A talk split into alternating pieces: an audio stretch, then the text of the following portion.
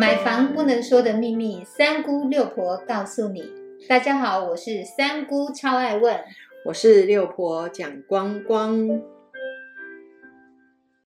六婆，为什么去买房的时候呢？就是车位跟装潢的部分，为什么不能够谈价？你可不可以就这个问题来告诉我，这是不是又是一个不能说的秘密？哎呦，又被我们的三姑发现了。其实有时候买房子真的是一个高深莫测的一个学问哈。那为什么要让大家知道这一个部分呢？因为我觉得这一些的一个方式啊，就是说呃代销也好啊，建设公司也好，或是一般市面上，包括你跟中介交手的时候。这一个部分其实大家都用得到，那成屋比较用不到，就是说你已经是买中古屋，这个东西就比较，因为只有一户嘛，所以它比较不会去用包装的手法来让你。就是来买房子，可是当你今天是成屋，它一这一栋可能有一两百户，甚至更多三五百户的时候，它必须要拿出吸引你到这个暗场来买房子。除了你的地段啊这些东西，或者是你的月付单啊，或者是你的自备款都已经有相当的准备之后，那你必须要去了解买房子为什么他会非常坚持的把车位跟装潢的部分加进去呢？第一个有可能是银行的估值这样子估起来比较高。那你如果只有空屋，它没有办法去包装，你拿到贷款当然就比较少。所以这个东西对谁适用？那当然是一定是对没有自备款的人适用。好，就是说他的现金比较少的人就比较适用这个部分。那为什么不能杀价呢？这个东西就是我们另外一个不可说的秘密，很重要的两个字。当大家知道认知价的时候，第二个重点的字，那我们要来破解喽。就是我们所谓在我们的建筑界里面最常讲的回补两个字。什么是回补的概念？当一个车位它的底价是一百万的时候，可是它为什么你们买到的车位都是一百五？那当然现在没有一百万的底价的车位。好，那我们来贴近一下市场。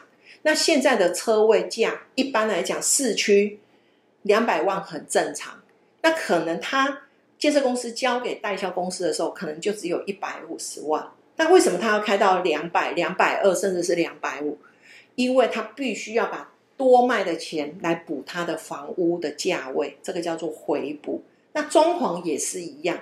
那我们来讲哦，比如说他的委托售价一平是三十万，那这边多出多卖的钱来补，可能多补了一万。哎，装潢部分又多补了一万，这个是不是符合建设公司交给代销公司的一个底价的操作的一个基本盘？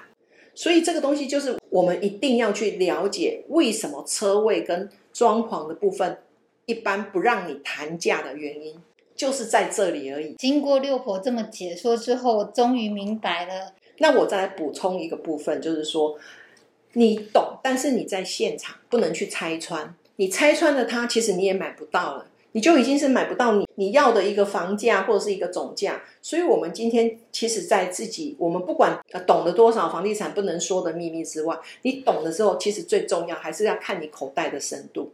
你的口袋深度不够，其实它即使便宜给你，你也买不起啊。所以，我觉得还是一样，我们要回归到一个原点，就是你必须要去懂房地产的每一个不能说的秘密之后，你自己有没有准备好？你准备好了之后，那当然你就可以。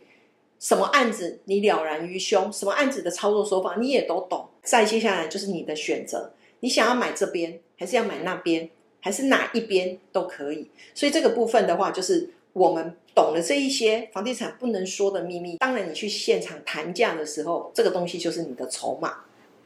了解了。所以原来建设公司不让我们在车位跟装潢上面来议这个价钱，是因为他也要回补他有一些他可能在销售房子里面的一些需要。是的，我在提醒最重要的一件事哦，去现场千万不要拆穿，因为你拆穿了，你可能房子也买不到了。